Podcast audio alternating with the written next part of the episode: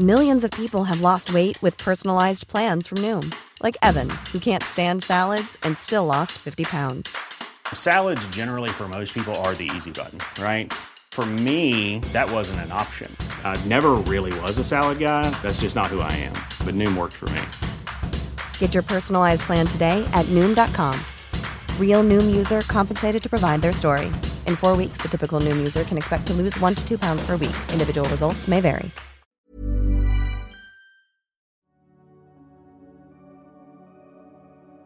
¿Qué tal amigos de Relatos de Horror?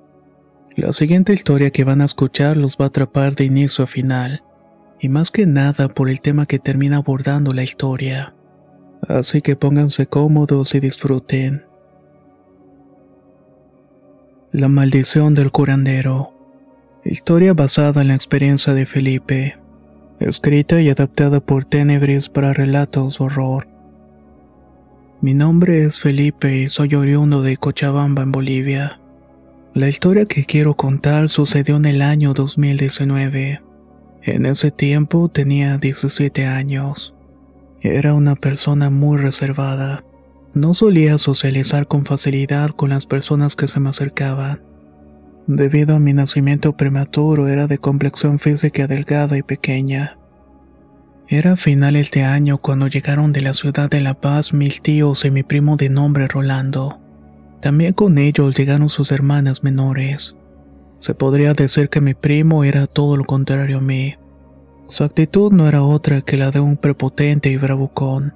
Me sorprendió mucho ver cuánto había cambiado. Cuando éramos más pequeños, Rolando era un niño muy simpático y alegre. Según lo que me llegaron a decir, su actitud cambió desde que salió del cuartel. Se metía en problemas por pelearse en prostíbulos que al parecer frecuentaba muy a menudo. Estos problemas no solamente afectaban a sus papás, cosa que me sorprendió muchísimo. Mis tíos me contaron que Rolando ni siquiera le daba un quinto para cooperar con los gastos de la casa. Se echó a perder la educación que le dieron por juntarse con malas compañías. También me enteré en varias ocasiones que mi tío tuvo que ir a sacarlo de la cárcel por borracho y peleonero. Aquí vendría la pena mencionar que mi tío era justamente un policía. No tenía un alto cargo, sino más bien era un paco más, pues ni siquiera había terminado el colegio. Aunque bueno, en estos tiempos no tenía importancia si eras o no un bachiller. Ya para el 26 de diciembre habían pasado dos días desde que llegaron a visitarnos. Luego de almorzar el recalentado de picaña, el cual es un platillo típico de Navidad, unos amigos y yo estuvimos poniendo de acuerdo para ir a jugar a una cancha. Estaba por irme cuando mi mamá se le ocurrió decir que llevara Rolando conmigo. Pocos minutos después llegaron por mí tres amigos a los cuales les llamaré blanco, rojo y azul.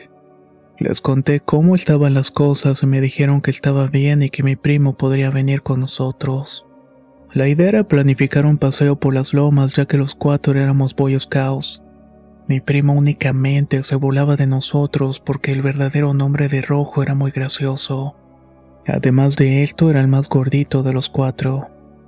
Por alguna razón que todavía no alcanzo a comprender, mi primo pensó que iríamos a las lomas con chicas a emborracharnos. Y por supuesto que se apuntó con una sonrisa de oreja a oreja. No nos negamos a recibir su compañía, pero tampoco estuvimos tan satisfechos. Cuando llegó el día de subir al cerro, mi primo y yo nos encontramos con los demás. Una vez todos reunidos, mi primo se enojó al ver que no venía con nosotros ninguna chica. Pero en fin, el plan continuó como estaba acordado. Subimos al cerro como eso de las 8 de la mañana aproximadamente. La idea era volver a la hora del almuerzo, pero mi primo se puso muy pesado. Él quería ir más lejos porque teníamos el permiso. Lo vimos muy animado y finalmente aceptamos, pero sin duda fue un grave error. Entre los chistes obscenos de Rolando y sus supuestas experiencias sexuales con mujeres maduras, se nos fue haciendo casi las 4 de la tarde. Fue muy raro porque no habíamos comido nada y no teníamos hambre. El paseo fue muy divertido a pesar de las burlas de Ronaldo para mis amigos y para mí. Al menos ese rato lo pasamos de manera agradable. Ya para regresar decidimos dar vuelta en una pequeña loma porque parecía tener tunas. Llegamos al sitio en el cual había nopales pero sin ninguna tuna. No nos habíamos dado cuenta, pero en esa parte de la loma había dos personas. Uno era originaria y tenía ponchos y abarcas. El otro tenía un jean negro y chamarra café. Ni bien nos vieron cuando el tipo del poncho nos empezó a gritar. ¡Ey, callas de mierda! ¡Váyanse! ¿Qué están haciendo aquí? Yokaya es una palabra quechua que significa persona joven. Todo esto nos lo gritó con un acento cambirano. Mis amigos y yo nos asustamos y dimos la media vuelta porque sabíamos exactamente lo que hacían. Lo que pasaba es que en esa loma es que estaban coando. Así es como se le conoce aquí a la brujería. Por supuesto que no queríamos problemas, pero con la boca que tenía mi primo comenzó a insultar a los señores y les gritó: A ver, bótame si puedes, maldito. Los señores se enojaron mucho y nos corrieron hacia donde estábamos. Nosotros quisimos correr, pero mi primo no se movió. Se quedó a esperarlos y cuando llegaron se agarró puñetazos al señor del poncho y el otro se echó encima a nosotros y también nos golpeó. Toda esa parte fue muy confusa para mí. Solo podía escuchar la voz de mi primo que gritaba péguenle, péguenle. Mis amigos y yo somos personas tranquilas que no le hacemos mal a nadie. No pudimos defendernos y a recibimos una buena paliza. El que más sufrió fue Azul porque el tipo le dio varios puñetazos en la cara. Tenía el ojo izquierdo y el labio hinchado lleno de sangre. Lo que sí debo decir que me sorprendió mucho fue que mi primo de unos 70 de alto no podía con el señor del pocho, el cual era una persona mucho más bajita que él y muy delgado. Era una pelea cerrada hasta que mi primo Ronaldo sacó un puñal y se lo encajó en la pierna a este señor. Cuando el tipo que nos estaba golpeando vio eso fue en su ayuda.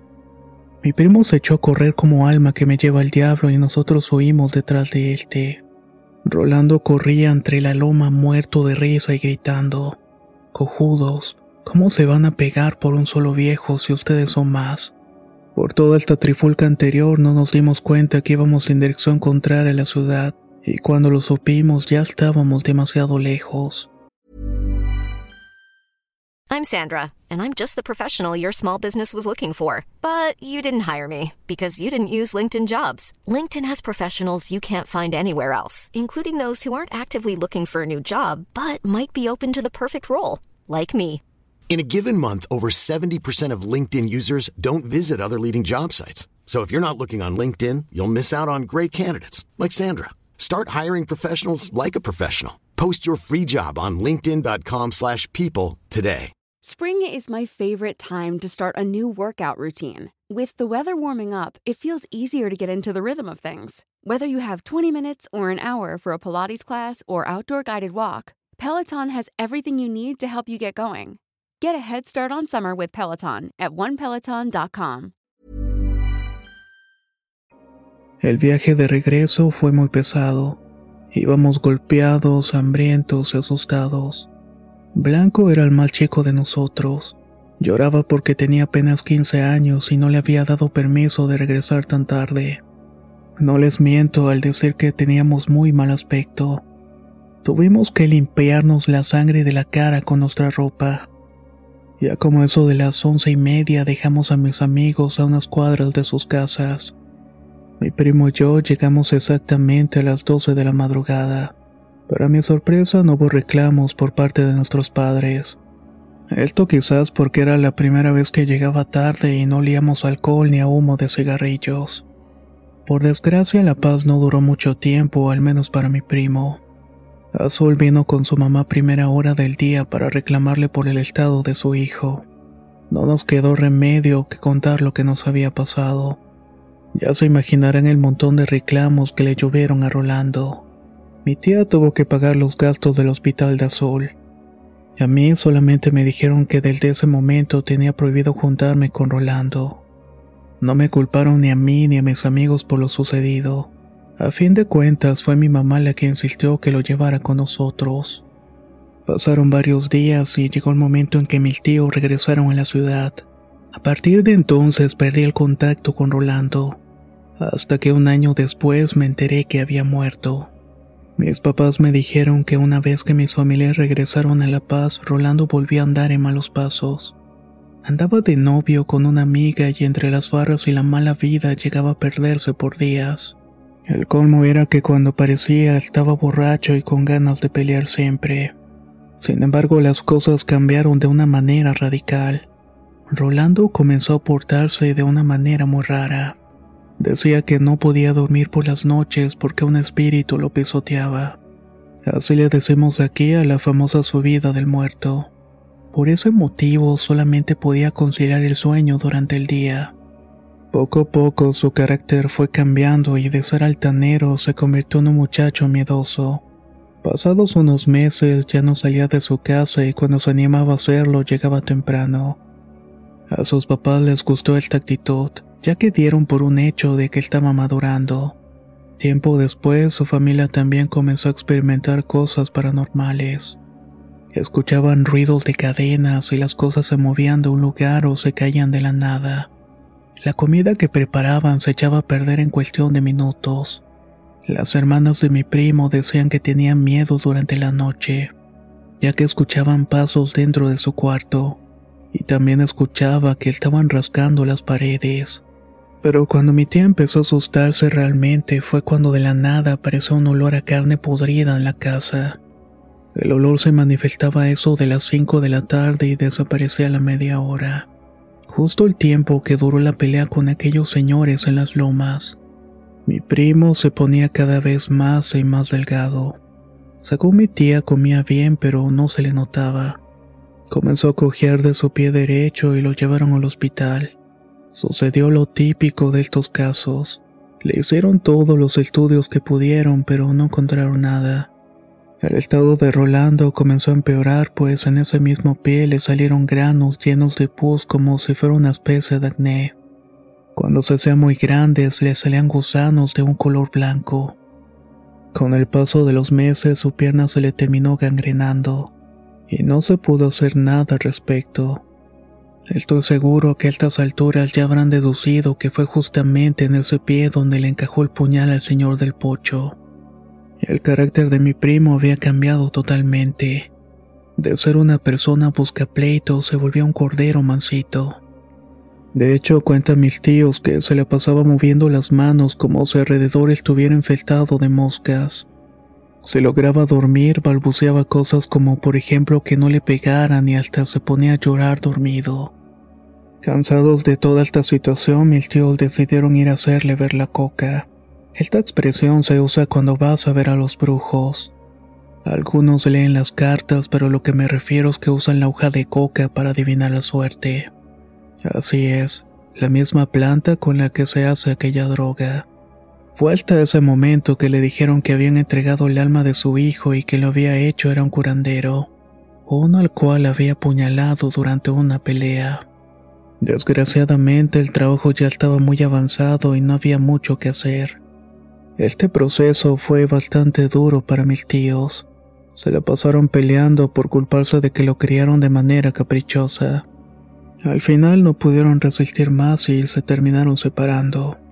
Ya se imaginarán ustedes lo mucho que sufrieron con todo esto. Al poco tiempo de saber la causa de los males de mi primo, Rolando dejó la casa y se fue al Alto, una ciudad dentro del departamento de La Paz.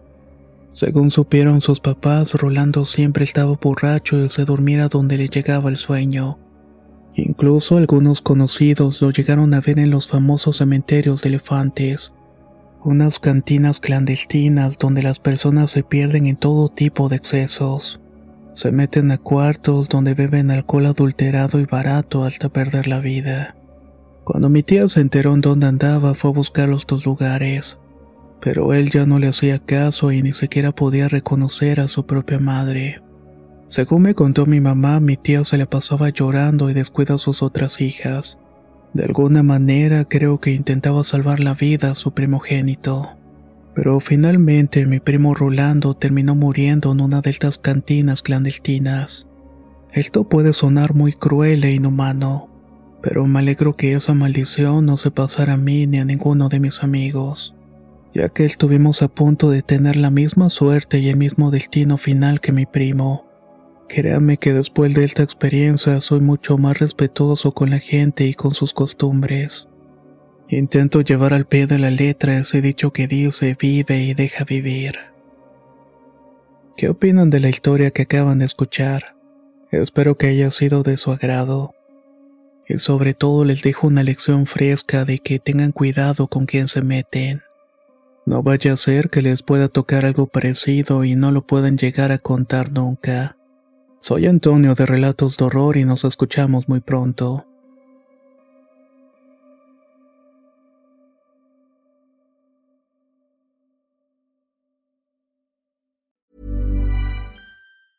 If you thought the only way to get a more defined jawline with natural looking results was through surgery, think again. Juvederm Volux XC is a non surgical injectable gel filler that improves moderate to severe loss of jawline definition and can help you achieve natural looking results with little downtime. Even better, this improved definition lasts up to one year with optimal treatment. No maintenance required. Improve jawline definition for a smooth, sculpted look with Juvederm Volux XC. For important safety information and to find a licensed specialist, visit juvederm.com. That's J U V E D E R M.com. Not for people with severe allergic reactions, allergies to lidocaine, or the proteins used in Juvederm. Common side effects include injection site redness, swelling, pain, tenderness, firmness, lumps, bumps, bruising, discoloration, or itching. There's a risk of unintentional injection into a blood vessel, which can cause vision abnormalities, blindness, stroke, temporary scabs, or scarring. Talk to a licensed specialist to find out if it's right for you.